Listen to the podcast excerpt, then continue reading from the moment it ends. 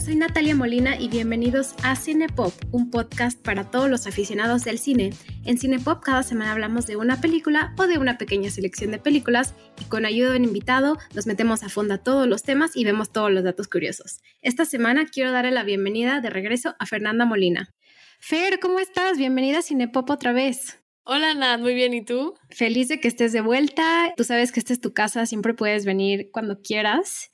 Y pues feliz de la película que escogiste hoy. Y pues bueno, nada más platícanos un poco antes de introducirla, cómo estás, cómo te va, cómo va todo. Estoy muy bien, estoy emocionada de estar de regreso como siempre tuve un poquito de tiempo libre con mis trabajos de la escuela y le dije a Nat, por favor, quiero hacer un podcast, lo necesito, lo extraño y pues aquí andamos. Pues perfecto, qué bueno que estás de vuelta y con esta súper, súper película, sin más ni menos, introduce la película de hoy. Ok, esta película se llama A Ghost Story. Es una película dirigida por David Lowry y protagonizada por Casey Affleck y Rooney Mara. Esta película salió en el 2017 y es distribuida por A24, que también hemos hablado de muchas películas de A24. No sé si te has dado cuenta. Sí, es lo que también quería mencionar. Hemos hablado de Midsommar y Florida Project. Esas dos son las que me salen más de A24. Y hemos hablado de A24 como casa productora de cine independiente, que siempre trae propuestas muy interesantes. Y A24 abrió una tienda en Nueva York como un pop-up shop cuando salió la película y la gente pudiera ponerse como los disfraces de ghosts, interactuar con otros fantasmas. Su última película se llama Green Knight, también dirigida por David Lowry. Habrá que verla, todavía no tiene estreno en México y en Latinoamérica, pero esperemos llegue, llegue pronto a cualquier plataforma porque todo lo que hace este director es bastante interesante. Sí, me acuerdo que esta película llevábamos un tiempo de que queríamos hablar de ella y por fin nos animamos. Yo tengo mis razones por las que esta película me gusta, porque es una película bastante... Mm, no es para todos. No creo que todo el mundo vea esta película y la disfrute, porque eh, tiene un ritmo lento, tiene muy poco diálogo y hay cosas que parecen muy absurdas. O sea, el disfraz del protagonista es absurdo, ¿no? Pero es justo las razones por las que esta película es lo que es, ¿no? Por cómo juegan con eso absurdo, con temas serios, ¿no? Quería preguntarte a ti, o sea, ¿qué es lo que te llama la atención de esta película? Pues yo, yo me acuerdo haberla visto, bueno, antes que nada, si alguien la quiere ver, la pueden comprar en YouTube, está accesible en YouTube, en español se llama Una historia de fantasmas. Entonces pueden conseguirla en YouTube. Estuvo en Netflix un tiempo, pero ya la quitaron lamentablemente. Y si vuelve a salir en plataformas, les avisamos en redes. Pero a mí me llamó mucho la atención que eh, aunque es una película lenta, es una película sumamente impactante y de las películas que más me han impactado a mí de los últimos cinco años. Recuerdo haberla visto y era, estaba de vacaciones, recuerdo, estaba viendo la tele en la tarde un día en mi casa y puse, dije, como, ah, tengo, tengo ganas de ver esta película, tengo curiosidad. Y fue como a lo mejor unos meses después de que saliera, la vi como a finales de 2017, me parece. Y me acuerdo haberme quedado en shock. O sea, me, es algo, es una película que llevo conmigo siempre, o sea, como que la tengo muy presente. A ti particularmente, ¿qué es lo que te gusta o te mm, llena de esta película?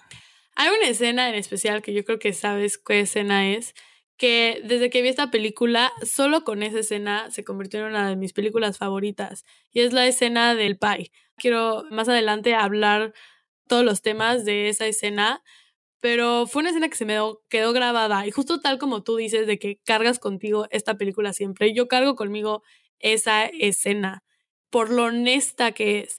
Y otra de las cosas que también me gustan mucho de esta película y que se ve reflejado en esa escena es cómo no cortan, cómo mantienen y sostienen y las escenas son muy largas. Y creo que muchas veces estamos acostumbrados a ver películas que tienen muchos cortes, muchos cortes, muchos cortes y todo pasa muy rápido, muy rápido, muy rápido. Y esta película te dejan, te dejan ahí en la emoción y muchas veces hasta el director lo describía como se siente como que estás presenciando algo que no deberías estar presenciando. Se identifica una, como una emoción de, de incomodidad, ¿no? Y eso se logra con el ritmo de la película. Entonces, para algunas personas tal vez no les gusta por ese ritmo lento, pero a mí me gusta justo por ese ritmo lento. Es muy suave, es una película suave. Vamos a introducir los actores de la película. Casey Affleck ganó un Oscar casi al mismo tiempo que salió A Ghost Story, pero tenemos que decirlo, hay Casey Affleck es controversial, hay acusaciones hacia él en particular cuando grabó el documental sobre Joaquín Phoenix, que él dirigió, que se llama I'm Still Here, y alguien de las mujeres que trabajaba en el crew lo demandó y pues la demanda se arregló, o sea, no hubo más repercusiones después de esa demanda, pero bueno, es alguien que a mí a, mí a veces me cuesta trabajo, o sea, como actor me parece mm, que lo hace bastante bien y que tiene muy buenos papeles, o sea, y ganó ese Oscar por Manchester by the Sea, pero creo que su papel como como figura de Hollywood no o figura de influencia no no me late tanto a mí. Sí, la verdad no sigo mucho a Casey Affleck. Su película Manchester by the Sea me encanta. También es una de mis películas favoritas. Y pues, o sea, sí le reconozco su gran actuación en esa. En esta película, la mayoría del tiempo lo vamos a ver debajo de una sábana, porque tal cual era él debajo de la sábana.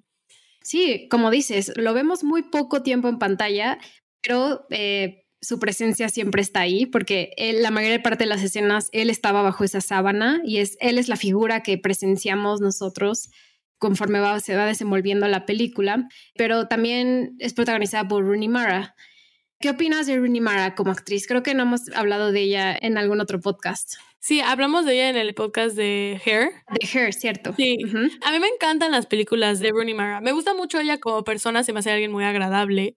Y muchas, por ejemplo, ella trabajaba, empezó trabajando mucho con David Fincher, sale en The Social Network y luego en The Girl with the Dragon Tattoo.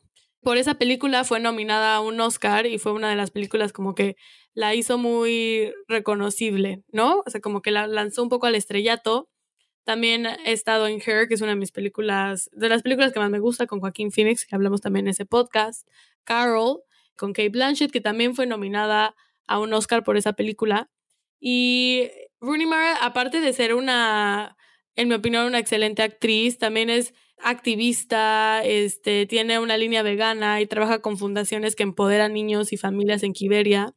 Entonces, también es una persona muy consciente. Entonces, eso es algo que me gusta mucho de...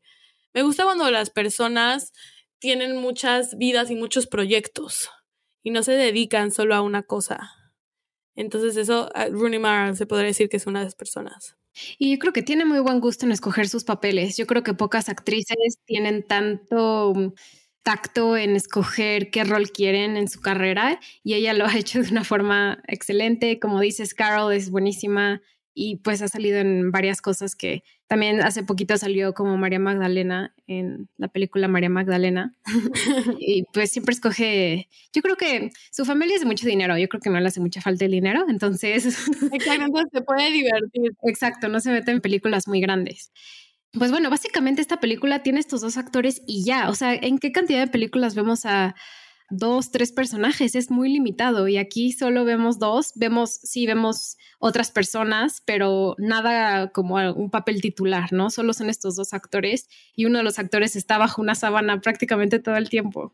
Y Rooney Mara, de hecho, solo sale como la primera parte de la película, tal vez como un tercio la mitad, pero Sí, la mayoría de la película tal cual es Casey Affleck abajo de una sábana. Entonces es lo que lo hace bastante interesante. Pues la película fue grabada en 2016, en verano de 2016, y de hecho fue un proyecto secreto. Fue la película subsecuente a Pete's Dragon, una película de Disney que también dirigió David Larry, y un poco con lo que recaudó de esa película a nivel personal, produjo a Ghost Story en una producción ultra secreta donde no le dijeron a, a sus managers, no le dijeron a nadie que estaban haciéndolo porque les daba miedo ese riesgo que existía de, que a lo mejor la película pareciera parodia o que no funcionara. El guion lo escribió creo que en un par de días, rapidísimo, pensando un poco en, en su vivencia en Texas, porque la película sucede en Texas y también fue grabada en Texas. Entonces él reflejó mucho de su vida y de la casa en la que vivió, la primera casa que vivió con su esposa antes de irse a Los Ángeles. Y eso lo, lo quería como cautivar en esta película y quería crear una historia alrededor de su propia experiencia y de su propia vida. Y pues bueno, fue un riesgo completamente. Le escribió a Casey Affleck le dijo, voy a hacer una película, me gustaría que estuvieras, pero vas a estar debajo de una sábana todo el tiempo. Y Casey Affleck le dijo, va, perfecto, pero pues obviamente el proyecto tenía número limitado de personas, fue súper, súper limitado con un presupuesto bajísimo y lo mantuvieron en secreto hasta que ya A24 decidió si comprarle la distribución a la película y pues ya se hizo una película, yo creo que súper pues no sé, yo creo que diría muy aceptada por la crítica, pero también es una película que se ha ido transformando en algo como muy etéreo, no sé cómo explicarlo, algo muy precioso. Sí, yo creo que esa es una película de culto, ¿no? Y a, pesar de que es muy reciente, del 2017, yo creo que se va a convertir en una película de culto donde muchas personas van a regresar a ella constantemente. Y a las personas que les gusta, les encanta. Algo que se me hace interesante es como muchos escritores, o sea, hablando de que David Laurie tomó mucho de su vida personal para inspirarse en esta película y es algo que, que se ve mucho que muchos escritores usan sus propios guiones como una forma de terapia y una forma de lidiar con temas personales. Y yo creo que cuando hacen eso se vuelven películas muy honestas. Y algo que se rescata mucho de esta película es justo la honestidad con la que trae. Entonces, por eso muchos guiones son autobiográficos, no en el sentido de que la historia sí es autobiográfica, pero sino los temas que se tratan son autobiográficos. Y ese es el caso de esta película. Ya más o menos aludimos de qué trata la película, pero para quien no la conozca y, ya después de este pequeño resumen tendremos spoilers, pues es una historia de básicamente una pareja que vive en una casa y desafortunadamente el esposo, esto no es spoiler porque está en los trailers, el esposo muere y la historia es básicamente el fantasma del esposo. El esposo y la esposa no tienen nombres, creo que en el guion se referían a él como C y a ella como M y mm, nunca vemos ningún nombre, ¿no? Entonces quizás nos refiramos a ellos como Casey Affleck o Rooney Mara, que son los actores, o C y M. Y es básicamente la historia de este fantasma del esposo de C y la historia a través de los años después de que se convierte en un fantasma.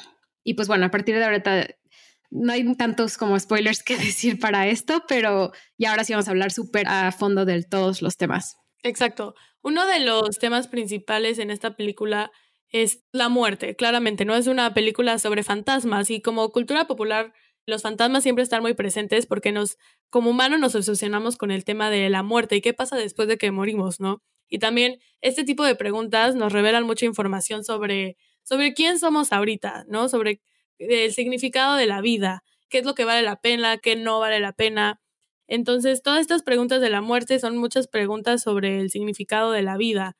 Y todo eso también se relaciona mucho con el tiempo. El tiempo es un hilo conductor en esta película, no solo porque marca el tono de la película en sí, porque las escenas son muy largas, se mantiene la tensión, mantienen la emoción, sostienen mucho, pero sino también porque el tiempo es, es el tema, ¿no? Entonces, muchas veces asociamos la muerte como la ausencia de tiempo y el aferrarnos a algo, el aferrarnos a la vida, como el querer tener más tiempo en esta tierra. Entonces el fantasma son de alguna forma eso, el querer aferrarse a esta tierra porque hay temas que no resolvimos y queremos más tiempo para resolverlos. Es algo con lo que a mí me cuesta mucho trabajo como vivir, ¿no? O sea, pensar en que algún día te vas a morir, qué va a pasar en ese momento. Y yo creo que esa fue una de las razones por las que me impactó tanto esta película ¿no? Como esta película básicamente te está diciendo, después de la muerte no hay mucho más que dejar el tiempo pasar porque ya no existes. O sea, aunque esté esa figura de fantasma y él está presenciando todo,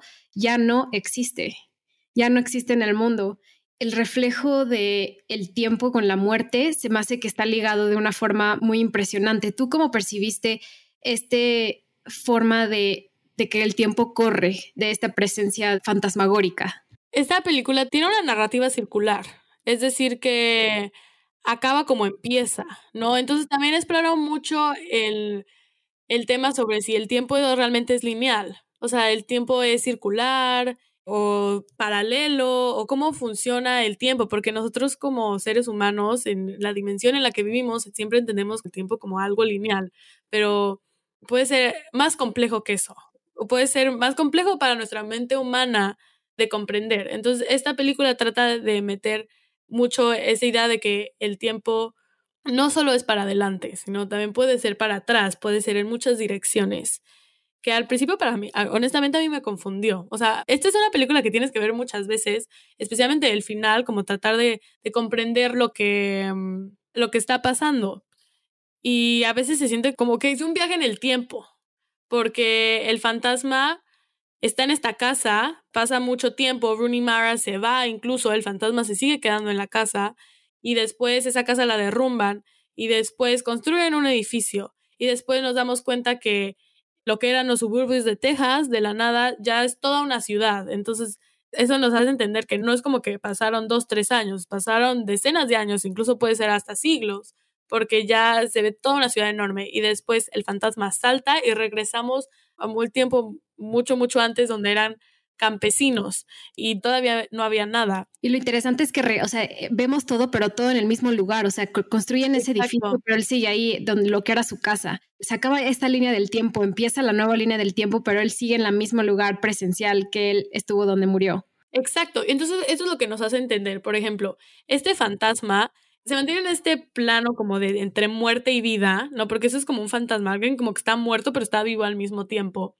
y es porque está aferrado a algo y podemos pensar, está aferrado a su esposa, está aferrado a Emma, a Rooney Mara, pero en el fondo no, en el fondo está aferrado a esa casa, está aferrado al lugar físico, porque cuando Rooney Mara se va, él no la puede seguir, ¿no? Él no la sigue.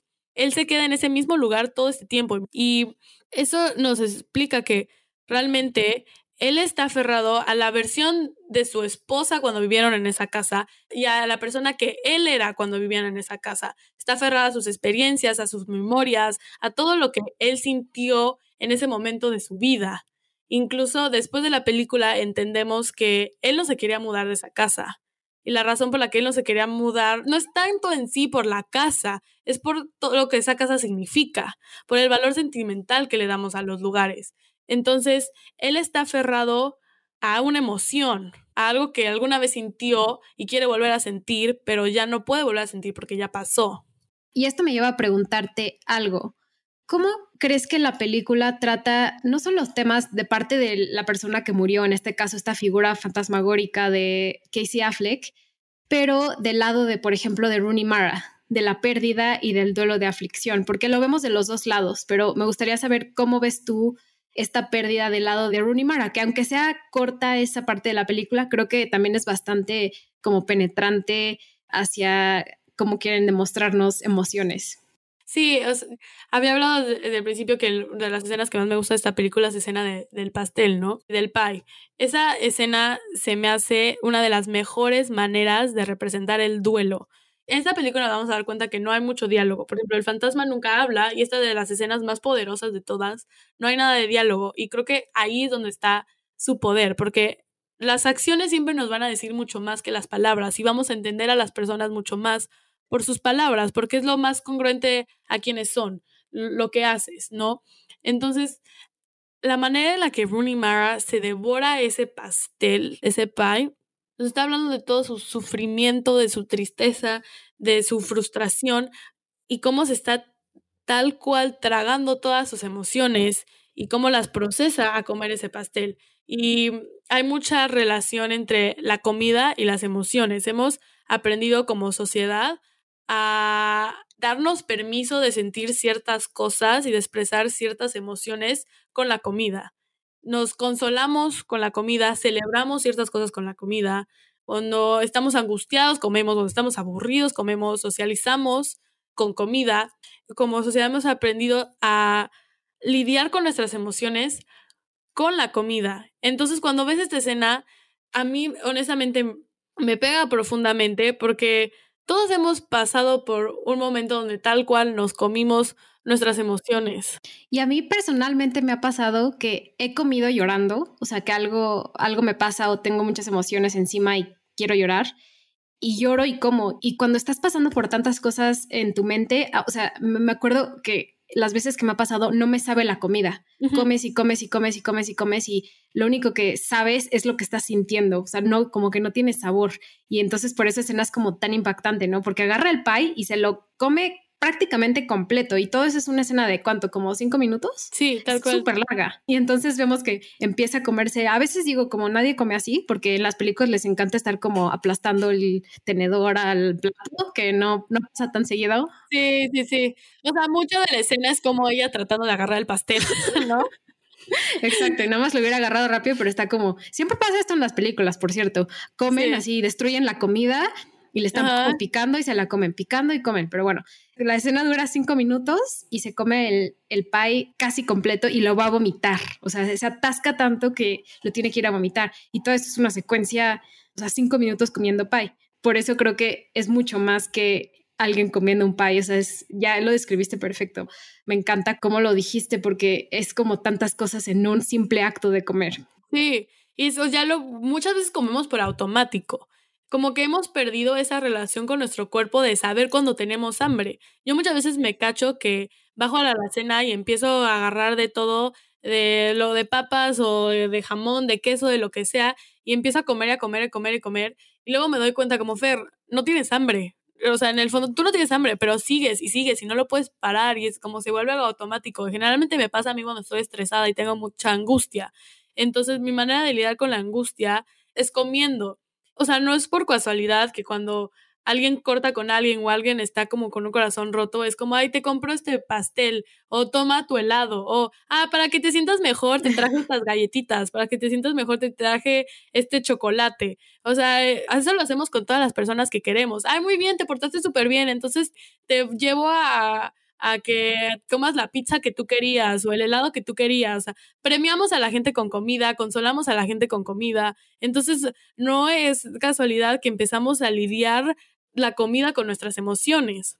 Y de hecho, el pie era vegano porque Rooney Mara es vegana, pero dato curioso también, David Lowery, el director, también es vegano. Todos en la producción casi eran veganos. Todos eran, eran veganos.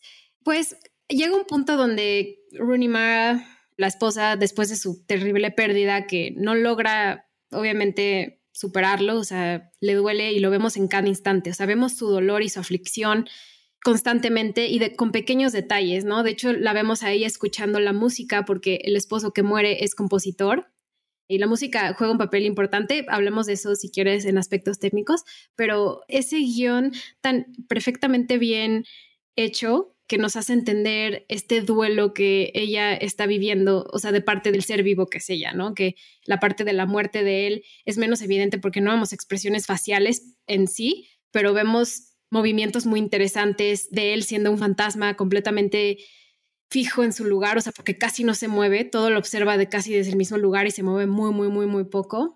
Y entonces me gustan mucho esos contrastes. Creo que lo hace de forma excelente y por eso vale mucho la pena. Yo creo que jamás en la vida me hubiera imaginado una sábana de fantasma siendo alguien como tan penetrante de, presenciar en pantalla. No te lo puedes imaginar como en caricatura. O sea, el emoji de un fantasma es igual a la figura de Casey Affleck, que es alguien con una sábana. Es la, imagen que nosotros tenemos no solo de, de, cuando éramos niños o de infantil o de la cultura occidental, de cómo representamos la muerte, sino también ya lo tenemos como puesto como algo a lo mejor de pues eso, de Halloween, de chiste, ¿no? Y aquí lo llevan como mucho más allá. Sí, y nos ponen en la perspectiva de, del fantasma, porque este fantasma que vemos es como el fantasma que vemos en las películas del conjuro, en las películas de terror, o sea, es el mismo fantasma en sí, nos los están poniendo como algo cómico, nos lo están poniendo como un disfraz de Halloween de niños, pero el trasfondo es lo mismo, ¿no? Especialmente lo vemos cuando se muda la familia latina a la casa y él los empieza a asustar y empieza a romper platos y tirar la comida y apagar las luces y vemos el terror de la familia, ¿no? Podría ser una misma película, o sea, de, de una familia latina que se muda a una casa y descubre que hay un fantasma y se empiezan a abrir y cerrar puertas y cosas así. Y esas son las películas de terror que vemos. Pero ahora lo estamos viendo del otro lado. Nos están enseñando la historia de, del fantasma y cómo llegó a ser un fantasma y qué lo motiva a su enojo entendemos la motivación detrás de por qué hace lo que hace, por qué espanta a estas personas que se mudan, porque está completamente lleno de enojo y no puede soltar una emoción. Entonces, eso es lo que lo provoca.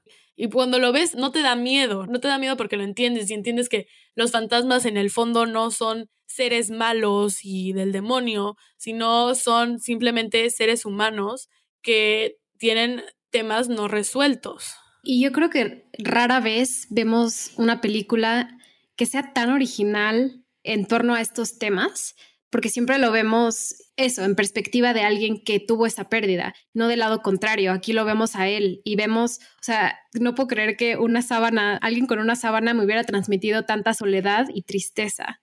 Y no solo eso, sino también esta película me asusta porque me hace preguntarme sobre qué va después de la vida. No me asusta el fantasma en sí, ¿no? Eso es lo que quieren hacer. Te, asusta la soledad que viene después de la muerte.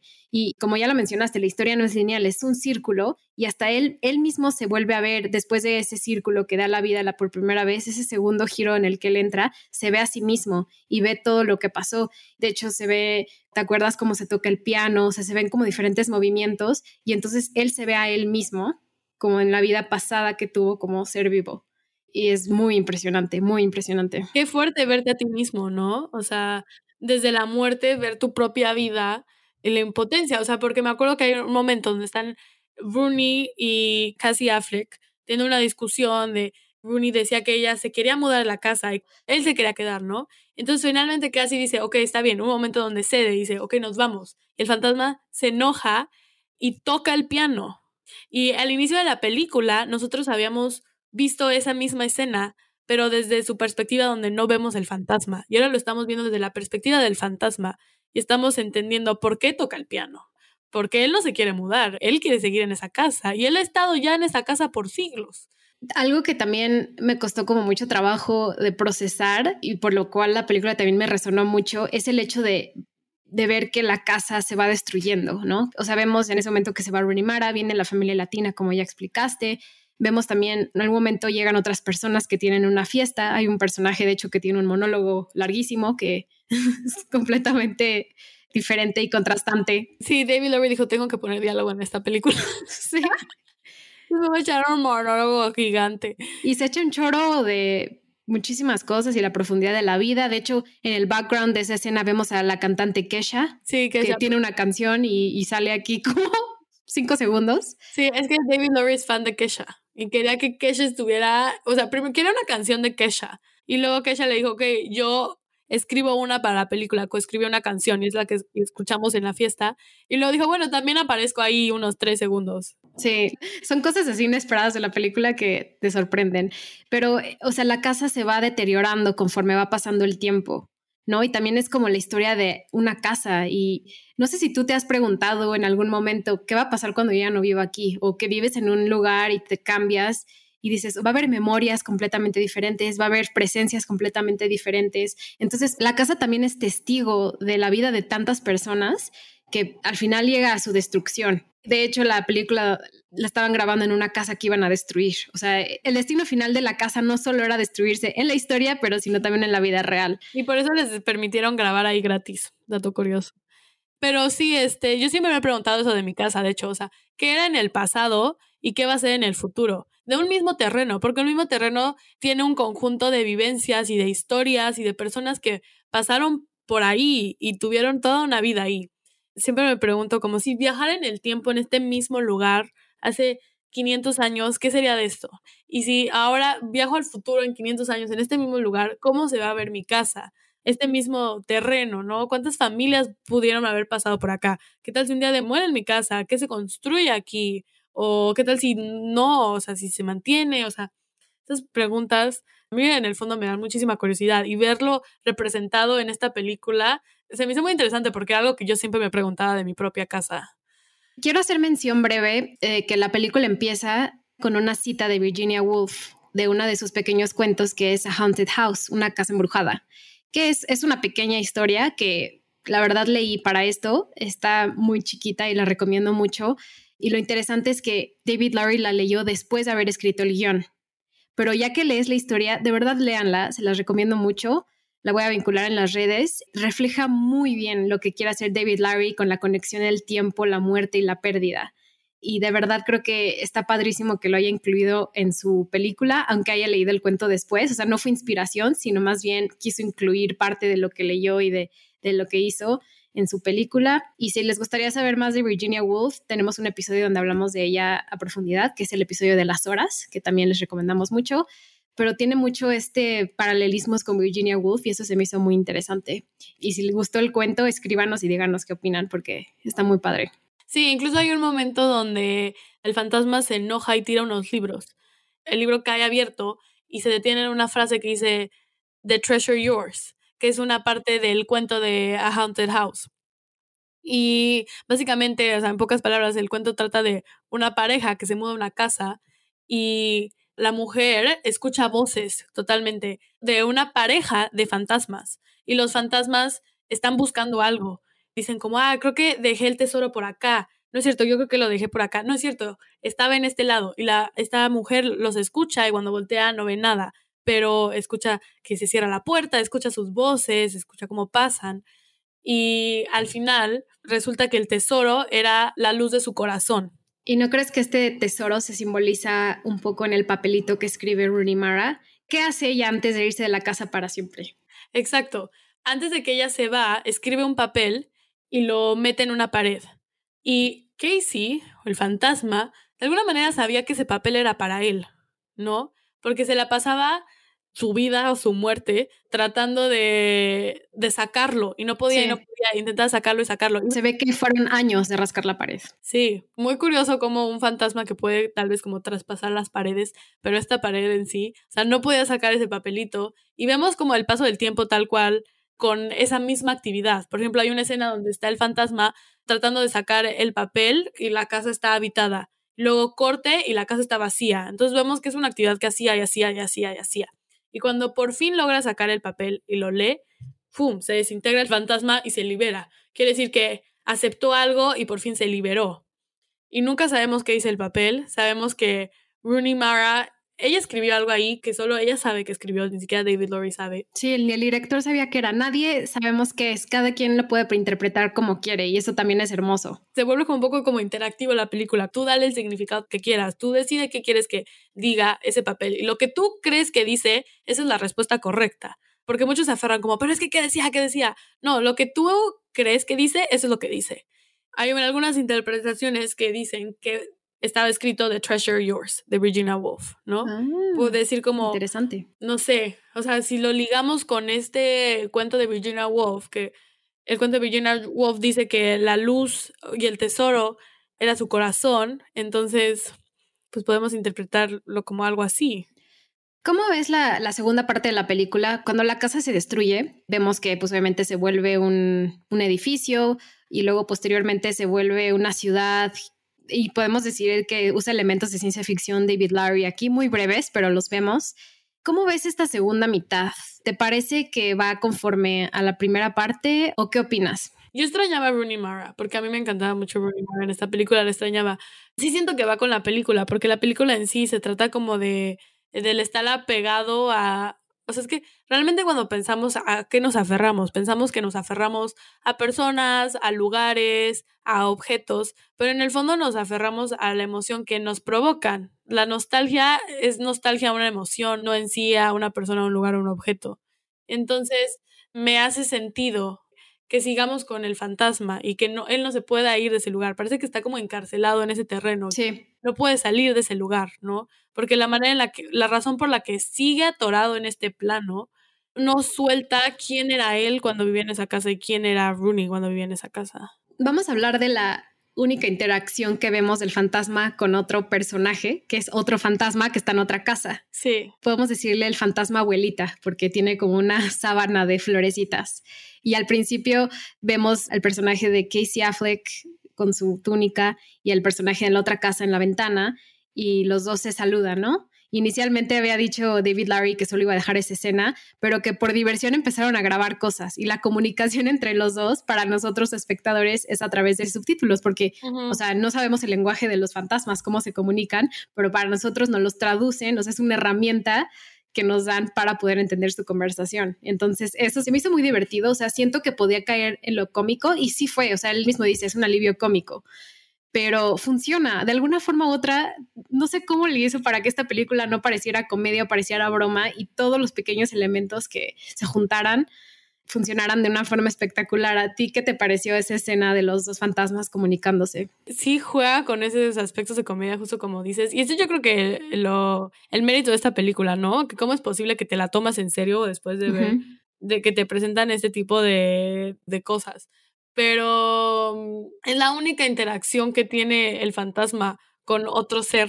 Con otro ente fantasmagórico. Exacto, es como lo que de alguna forma lo, lo hace humano, ¿no? Esa interacción que tiene. Y te das cuenta que muchas casas tienen sus propios fantasmas. Exacto. Que no son fantasmas como, o sea, no es un fantasma con una capa blanca típica sábana. Son presencias que existen. Y yo no creo en lo sobrenatural, pero hay energías que se quedan y que penetran y que se, no se sienten, pero que experimentaron y que ah, podemos estar en el lugar en el que estamos gracias a todas estas presencias que estuvieron antes que nosotros. Sí, como que dejan algo, ¿no? O sea, las personas que vivieron en esa casa, su energía ahí se queda de alguna forma. Sí, eso sí lo creo completamente y no creo en absolutamente nada, pero las presencias importan y cómo una casa percibe la vida de unas personas se refleja en los alrededores de la casa. O sea, suena como completamente ilógico lo que estoy diciendo, pero espero con mi conversación y con la película podamos hacerles entender como estos sentimientos que nos quiere justo transmitir David Lowery. Sí, a mí no me suena ilógico para nada, o sea, a mí me hace mucho sentido. Son energías que ahí se quedan. Nunca he hecho esto antes para un podcast, pero hice una lista de palabras o sea, como que quería llegar a algún, a describir la película sin usar el interesante que siempre uso. Entonces hice una lista de 10 palabras para como explorar lo que siento. Y solo voy a decir las palabras y ya pasamos a datos curiosos. Al menos si tú quieres agregar algo más, Fer, adelante. Pero mi lista de palabras es inquietante, inolvidable, cautivador, imborrable, acechador, hechizante, persistente, embrujador y agobiante. Me gusta. Ah, y atormentador. Sentía que tenía que explorar más a fondo todo lo que me hizo sentir esta historia. Me gusta ese ejercicio porque muchas veces nos quedamos con la palabra interesante. Ay, sí, es que es una película muy interesante, ¿no? Ah, pues lo podemos hacer para nuestra siguiente grabación. Podemos cada una pensar cinco palabras y a ver si coinciden. Exacto, hay que empezar diciendo diez palabras. En lugar de interesante, decimos diez palabras para describir la película. Perfecto. Eso vamos a hacer de ahora en adelante. Me parece perfecto. Bueno, pues pasemos a, aspectos técnicos, porque aquí sí hay muchos. Sí, hay mucho que hablar. Para empezar, tenemos que hablar del aspect ratio, ¿no? si se acuerdan del, primer episodio que hablamos en Gran Hotel Budapest, el aspect ratio es la, la forma geométrica que tiene la imagen, o sea, la relación de la imagen con la pantalla, ¿no?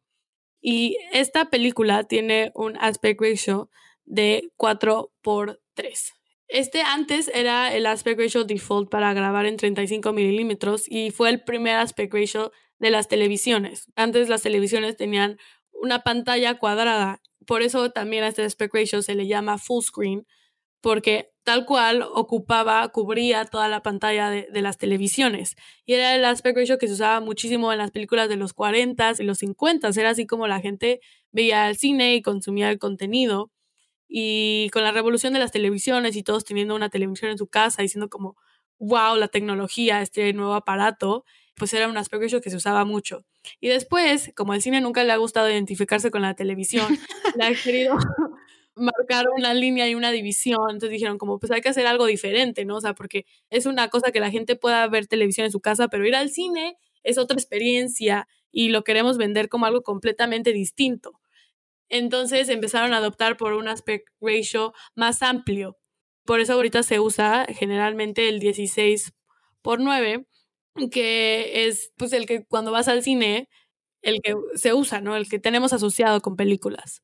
Y esta parece filtro de Instagram, porque aparte le redondearon las... Exacto. los cuadros, ¿no? Los cuadros. David Laurie dice que uno es como para crear esta sensación de nostalgia, ¿no? De una película vieja, entonces te da esa como sensación de nostalgia y también para crear esta claustrofobia, como es una película sobre un fantasma que está atorado como en, en, la eternidad, en una como caja de eternidad, entonces quería crear esa emoción de claustrofobia. Sí, y lo sientes mucho porque aparte, no sé si Casey Affleck es muy alto, me parece que sí figura a estar muy alto, entonces sí te sientes como que la, roba la mitad de las escenas muchísimas de las veces. Su presencia es penetrante y es eso, y te sientes como encerrado en ese mismo lugar que él se siente y por eso yo creo que logran transmitir esta desesperación del fantasma de una forma como bastante buena. Y sobre todo, no sé, ya no hablamos como tanto de escenas favoritas, pero la mía nada más rápidamente es la escena donde él camina del hospital, desde que se levanta de la cama del hospital hasta la casa, porque es el único momento donde vemos como otros lugares y otros espacios. Y bueno, tú ya nos comentaste que la tuya es la del PAI, pero quería mencionar la, mi escena que fue esa.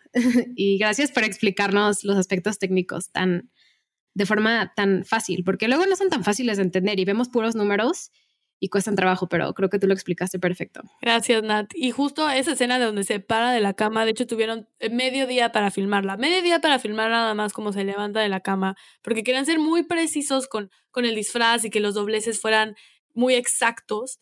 Y también hablan de que como el tono de la película es de, de mucha paciencia y de calma, querían trabajar de esa misma forma, porque la energía con la que haces tu trabajo es la energía en la que se va a proyectar, ¿no? Entonces, si tú haces una película con una energía de estrés y de velocidad y todo rápido, cuando veas lo que grabaste, se va a sentir con esa misma energía. Entonces, por eso se decidieron tomar, darse el tiempo, darse el tiempo para y la paciencia para hacerlo como lo querían hacer. Qué bueno que ya mencionaste esa escena porque fue prácticamente difícil hacer que la sábana subiera, o sea, tuvieron que hacer unos dobleces así muy precisos para que todo saliera en orden. Y pues ya que estamos en eso del disfraz, nada más brevemente me gustaría mencionar el trabajo de Anel Brother, que es la que hizo el vestuario. Y parece que es simple, parece que solo es una sábana, pero fueron muy pacientes en llegar a este traje porque tuvieron que poner como bastantes cosas en la cabeza para que resbalara, o sea, le hicieron a la medida fue bastante complicado hacerlo y, obviamente pensamos que te pones una sábana encima y listo, pero no, esto tomaba muchísimo tiempo. De hecho, la mayoría del tiempo que hacía Affleck sí estaba dentro de esa sábana, a veces sí era alguien más, pero muchas de las veces era él y era verano en Texas, entonces se estaba muriendo de calor absolutamente todo el tiempo y dicen que nunca se quejó. Pero yo creo que no hay que dejar de pasar de alto también el diseño de vestuario porque está muy padre, aunque solo es una túnica que vemos, se hicieron bastante y se hicieron pruebas y pruebas y pruebas hasta que por fin encontraron algo que funcionara. También los ojos, recordamos que se ven negros en el fondo y técnicamente no fue tan fácil crear ese efecto de los ojos negros y no quería dejarlo pasar. No, sí, de hecho, como dices, parece que es un disfraz simple, pero a la vez fue bastante complicado de hacer. Y hay muchas veces que la diseñadora del disfraz, Anel Proder y otras personas se tenían que acostar en el piso para manobrear los dobleces, porque tenemos un protagonista que tal cual es una sábana, entonces, y tenemos que hacer que este protagonista nos exprese emociones serias y profundas, como le hacen, ¿no? Entonces los dobleces eran una forma de transmitirnos la emocionalidad de, de este personaje. Entonces eran muy específicos y muy precisos. No es como de, ay, sí, échale la sábana encima y a ver cómo se ve. No, o sea, es como los dobleces nos decían algo, la manera en la que la sábana está compuesta es lo que el personaje está sintiendo, lo que el fantasma quiere decir. Y luego otra de las cosas es que el fantasma, si hacías close-ups, o sea, tomas muy de cerca, se ve muy abstracto, tal cual se ve como una curva y dos hoyos, ¿no? Entonces, la única manera en la que entiendes que es un fantasma es si lo ves de hasta arriba, o sea, desde la cabeza hasta los pies. Entonces, eso los forzó a que las tomas de estas películas fueran muy amplias. Habrá mucha distancia entre los actores y la cámara, porque solo si vemos el disfraz completo es que entendemos lo que está pasando. Mm, ok. Si no lo había pensado de esa forma, que tiene que darle perspectiva. Si no tiene perspectiva, es solo una parte del fantasma. Sí. Y se ve raro, tiene que ser completo. Y de hecho lo vemos cuando están comunicándose los dos fantasmas a través de la ventana, los vemos prácticamente completos, lo cual técnicamente no debe haber sido tan fácil de hacer.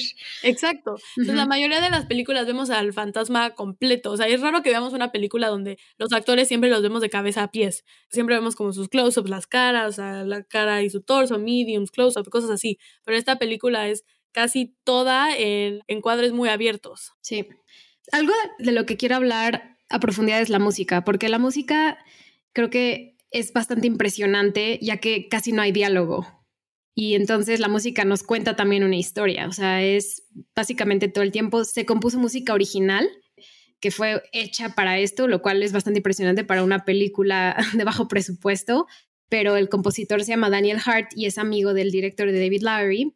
Y de hecho David Lowery estaba escuchando una canción que se llama I Get Overwhelmed de la banda de Daniel Hart que se llama Dark Rooms y le encantó, se dijo que esa canción le hace sentir todo lo que siente en la película y quiso meter la, la canción a la película y la vemos cuando Rooney Mara escucha la música de Casey Affleck y es una escena también muy bonita, pero también la música original la hizo Daniel Hart. ¿A ti qué te pareció el soundtrack? ¿Qué te hizo sentir? Conmueve muchísimo. Es un hilo conductor de la película. Se logra mucho de, de la emocionalidad y de la nostalgia y de la seriedad a través de, de la música Y tal como dices, como hay poco diálogo, la música es una gran manera de comunicar. Y ese es creo que uno de mis soundtracks favoritos. Y transmite mucho, eso es una, creo que una de las palabras que no usé en mi lista de 10 palabras, pero como melancólica. Hay mucho sentimiento de melancolía y la música te aterriza esta melancolía a imagen y es como el vínculo de estos sentimientos. Es muy, muy, muy buena y lo recomiendo. También voy a ponerlo en el Twitter de Cinepop para que lo escuchen.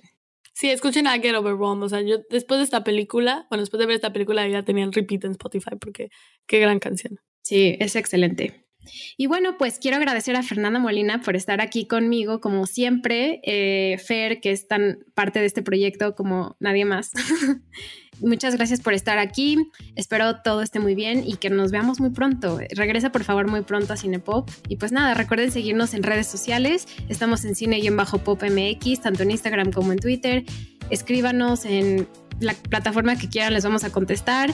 igual forma, denos follow en Spotify o déjanos una reseña en Apple Podcast o en cualquier plataforma de podcast que nos escuchen. Así es, los veo por aquí pronto y hasta luego. Bye Fer, te esperamos pronto. Bye bye Nat. Bye.